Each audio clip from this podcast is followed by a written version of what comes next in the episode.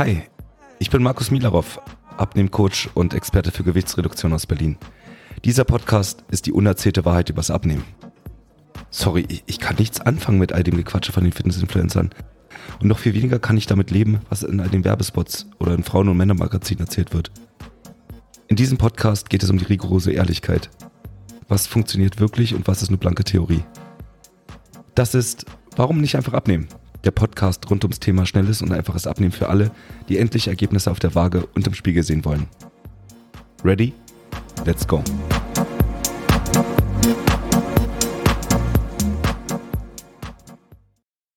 Herzlich willkommen zu einer neuen Folge meines Podcasts.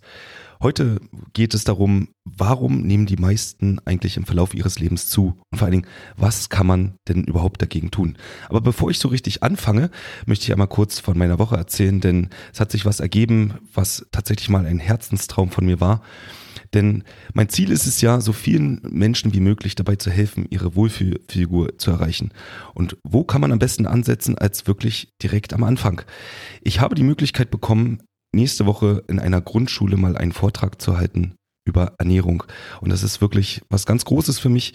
Ich glaube, die engagierte Lehrerin, die mich darauf angesprochen hat, die weiß gar nicht, wie sehr ich mich darüber freue. Sie sieht das eher so, dass ich äh, als Experte komme und sie sich eigentlich zu freuen hat, dass, dass sie die Möglichkeit hat, jemanden von Außenstehenden da über Ernährung reden zu lassen. Aber eigentlich ist es eher andersrum. Die Ehre liegt tatsächlich bei mir, denn ich kann jetzt schon bei den kleinen Kindern, ich werde in der fünften Klasse was erzählen über Ernährung, ich werde den kleinen Kindern erzählen können, was es eigentlich mit der Ernährung auf sich hat. Und wenn ich jetzt heute in dem Modus sein sollte, alles sehr plakativ und einfach zu erklären, dann liegt es einfach daran, dass ich mit dem Kopf gerade bei der Präsentation sitze für die Fünftklässler. Und es ist gar nicht so einfach für mich, wenn man so tief im Thema drinsteckt, das so runterzubrechen und das so zu erklären, dass auch ein Fünftklässler das Ganze versteht. Also, so viel zu meiner Woche. Ich bin mit dem Kopf woanders eigentlich, aber ich werde versuchen, den Podcast oder diese Folge so gut wie möglich über die Bühne zu bringen. Also lass uns mal darüber sprechen. Warum nehmen die meisten im Verlauf ihres Lebens denn eigentlich zu? Und vielleicht kennst du das selber von dir. Früher konntest du essen, was du wolltest. Du konntest auch so viel essen, was du wolltest und musstest dir eigentlich keine Gedanken machen über deine Figur. Und heute ist das eventuell anders. Heute musst du vielleicht nur an einem Kuchen vorbeigehen und hast schon ein paar Kilo mehr auf der Waage. Und vielleicht hast du auch das Gefühl, dass du jeden Tag eigentlich aufpassen musst, was du da zu dir nimmst. Eigentlich isst du gar nicht viel mehr als früher, sondern im Gegenteil, du isst sogar wesentlich weniger als früher und trotzdem fällt es dir unglaublich schwer, dein Gewicht im Griff zu halten. Woran liegt es und was kann man dagegen tun? Darum geht es heute. Die Frage, die also im Raum steht, ist die, wird der Stoffwechsel einfach von sich aus schlechter im Alter? Und die Antwort ist ja. Aber an sich muss es nicht wirklich sein. Also nur das Alter hat nicht wirklich erstmal was mit dem Stoffwechsel zu tun, sondern was passiert im Verlauf unseres Lebens. Und dazu geh doch einfach mal in Gedanken in deine Jugend hinein. Wie sah denn da so ein Tagesablauf aus? Also in der Schulzeit hattest du auf jeden Fall schon mal Sportunterricht. Das heißt, du hast auf jeden Fall regelmäßig Sport gemacht. Auch wenn es nicht so viel war, aber es war auf jeden Fall Sportunterricht da. Das heißt, du kamst irgendwie nicht um Sport herum. Und die meisten von uns haben zusätzlich zum Sport in der Schule einfach auch nochmal zusätzlich Freizeitsport gemacht. Sei es Fußball, Tanzen, Ballett, Basketball, Handball, Kampfsport, was, was auch immer. Leichtathletik, Schwimmen. Gibt so viele Sachen, die man machen kann. Und die meisten von uns haben einfach in der Jugend auch irgendwas gemacht. Und früher gab es auch noch nicht so viele Handys. Und auch Spielekonsolen, die kamen erst später. Das heißt, wir waren eigentlich jeden Tag draußen in der Natur. Also ich kann von mir sprechen, ich war wirklich jeden Tag draußen, habe mich mit meinen Kumpels getroffen, wir haben uns auf dem Spielplatz getroffen. Wir sind rumgeklettert auf den Bäumen, wir sind rumgerannt, wir haben Fußball gespielt. Es war also viel mehr Bewegung als jetzt. Denn irgendwann kommt so ein bestimmter Punkt in unserem Leben. Meistens ist das nach dem Schulabschluss weil entweder hat man dann angefangen zu studieren oder hat eine Ausbildung gemacht. Auf jeden Fall ist es so, dass vielleicht einige ihren Sport weitergemacht haben. Aber die meisten haben ihren Tagesablauf einfach geändert. Das heißt, tagsüber war man irgendwie im Betrieb und hat da gearbeitet oder man hat in der Uni gehockt und hat dort den ganzen Tag gesessen. Aber zumindest war man auch in der Zeit meistens noch aktiver, als man heutzutage ist. Das heißt, Vielleicht hat man sich abends immer noch mal mit Freunden getroffen und war, regelmäßig irgendwie auf Achse, war tanzen, war auf jeden Fall aktiver. Und bei jedem, den ich kenne, gab es irgendwann so zwei bis drei Breaks im Leben. Der erste Break ist der, wenn du fertig bist mit deiner Ausbildung oder mit dem Studium, also dein erster richtiger Job. In der Regel ist es so, dass du dich dann beruflich mehr reinkniest. Das heißt, du arbeitest in der Regel Vollzeit, du arbeitest von morgens bis abends, oder zumindest von morgens bis mittags und du hast einfach nicht mehr so viel Zeit, nicht mehr so viel Energie, um noch andere Sachen zu machen. Das heißt, deine Priorität hat sich einfach verändert. Du bist jetzt in der Priorität eher im, in der Arbeit, im Beruf, im Job. Ein weiterer Break in deinem Leben kann es sein, wenn du deinen Partner kennengelernt hast oder deine Partnerin. Oft ist es so, so ist zumindest meine Erfahrung, wenn man jemanden kennenlernt, dann verpuppt man sich so ein bisschen. Das heißt, man geht am Anfang vielleicht noch mehr weg, aber irgendwann ist es so, dass man das Tanzen, das Weggehen, das Feiern eintauscht gegen gemütliche Filmabende. Na, man verpuppt sich ein, man verbringt viel mehr Zeit im Bett, man äh, genießt zusammen, Liebe geht durch den Magen und oftmals ist das ein Punkt, wenn so der Start in eine Beziehung geht, dass viele von uns dort zunehmen. Und der letzte Punkt, wahrscheinlich gibt es noch mehr, ist der Punkt, wenn man dann Kinder bekommt. Denn dann verändert sich noch einmal komplett alles. Dein ganzer Lebensmittelpunkt ändert sich. Dein Kind oder deine Kinder nehmen dich einfach ein. Sowohl zeitlich als auch energietechnisch. Also ich kann da nur von mir sprechen. Meine beiden kleinen Kinder, also die kleinsten, die stehen morgens zwischen 5 und 6 auf und sind abends dann irgendwann mal zwischen 19 und 20 Uhr im Bett. Und wenn sie in der Kita sind, dann arbeite ich halt. Das heißt, viel Zeit für mich bleibt dann nicht übrig. Morgens Kinder in die Kita bringen, dann arbeiten, dann irgendwann die Kinder wieder aus der Kita abholen und dann wollen die Kinder natürlich beschäftigt werden. Und sicherlich könnte ich zum Sport gehen, aber dann wären beide Kinder bei meiner Frau oder andersrum. Das heißt, es hat was mit Struktur zu tun und mit Freiräumen schaffen. Aber am, gerade am Anfang, wenn die Kinder noch sehr klein sind, ist es einfach, ja, was soll ich sagen, schwierig, sich selbst Zeit rauszunehmen und zu sagen, pass auf, jetzt passt du mal für ein, zwei Stunden auf die beiden kleinen Kinder auf, weil es einfach anstrengend ist. Und dann macht man das einfach gemeinsam, um den Partner zu entlasten. Nicht nur, dass man zeittechnisch komplett eingespannt ist, natürlich schläft man auch nachts auf einmal nicht mehr durch. Zumindest wenn die Kinder noch sehr klein sind. Also du hast wenig Schlaf, dadurch wenig Energie und sowieso wenig Zeit für dich selbst. Allein deswegen hat man schon weitaus weniger Bewegung im Alltag als zu den Jugendzeiten. Und allein deswegen würdest du schon bei gleichem Essverhalten einfach automatisch schon zunehmen. Einfach weil du viel weniger Bewegung hast, als du es dir mal hattest. Und jetzt kommt aber noch folgende Tatsache dazu. Muskelschwund. Was heißt Muskelschwund? Je nach Quelle, je nachdem, wo du schaust, verliert der Körper bereits ab dem 25. Lebensjahr pro Jahr 5 bis 10 Prozent Muskulatur. Gibt auch andere Studien, die sagen, dass man ab dem 30. Lebensjahr so ungefähr 1% oder bis zu 1% Muskelmasse in Fettmasse umwandelt. Die Folge davon ist, dass die Muskulatur, die früher mal da war, um die Nahrung zu verbrennen, jetzt weniger geworden ist. Das heißt, du kannst einfach weniger verbrennen. Und wenn du weniger verbrennen kannst, aber dich ganz normal wie vorher weiter ernährst, nimmst du einfach jedes Jahr ein bisschen weiter zu.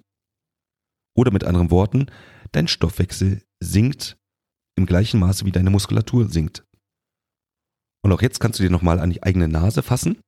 Die meisten meiner Podcast-Hörer sind zwischen 35 und 70, würde ich jetzt mal sagen. Also im berufstätigen Alter, erwachsen. Und jetzt kannst du mal überlegen, seit dem 25. Lebensjahr, wann hast du denn wirklich regelmäßig durchgängig Sport gemacht. Und wenn du es nicht getan hast, dann rechne mal aus, wenn du jedes Jahr fünf bis zehn Prozent an Muskulatur verlierst, wie viel Prozent deiner Muskulatur du denn jetzt eigentlich schon verloren hast. Und nicht nur, dass dein Stoffwechsel jetzt dadurch gesunken ist, natürlich hast du jetzt auch weniger Muskulatur, die deinen Bewegungsapparat stützt. Das heißt, weniger Muskulatur um die Knie herum, weniger Muskulatur um die Hüfte herum, weniger Muskulatur um den Rücken herum. Mit anderen Worten, irgendwann fangen die ersten Wehwehchen an. Dein Knie tut weh, deine Hüfte tut weh, dein Rücken tut weh. Das ist das, was meistens als erstes kommt, dass man als erstes irgendwelche Nackenbeschwerden hat, also Verspannungen oder tatsächlich wirklich Rückenbeschwerden. Und dann kommt nach und nach das ein oder andere Gelenk dazu, wenn man sich nicht sportlich betätigt. Und auch unabhängig von den kleinen Wehwehchen, wenn einem Muskulatur fehlt, fehlt einem auch die Energie. Denn in der Muskulatur sind unsere Kraftwerke und je weniger Kraftwerke ich habe, desto weniger Energie habe ich natürlich auch. Mit anderen Worten, ich bin öfter schlapp, ich bin nicht so fit. Also mein ganzes Wohlbefinden, mein, das Gefühl meiner eigenen Fitness sinkt maßgeblich. Es fällt mir schwer, Treppen zu steigen. Ich bin aus der Puste, wenn ich irgendwo hinterherlaufe. Ich bin schneller müde, kann mich nicht so viel konzentrieren. Das geht einfach einher mit zu wenig Kraftwerken.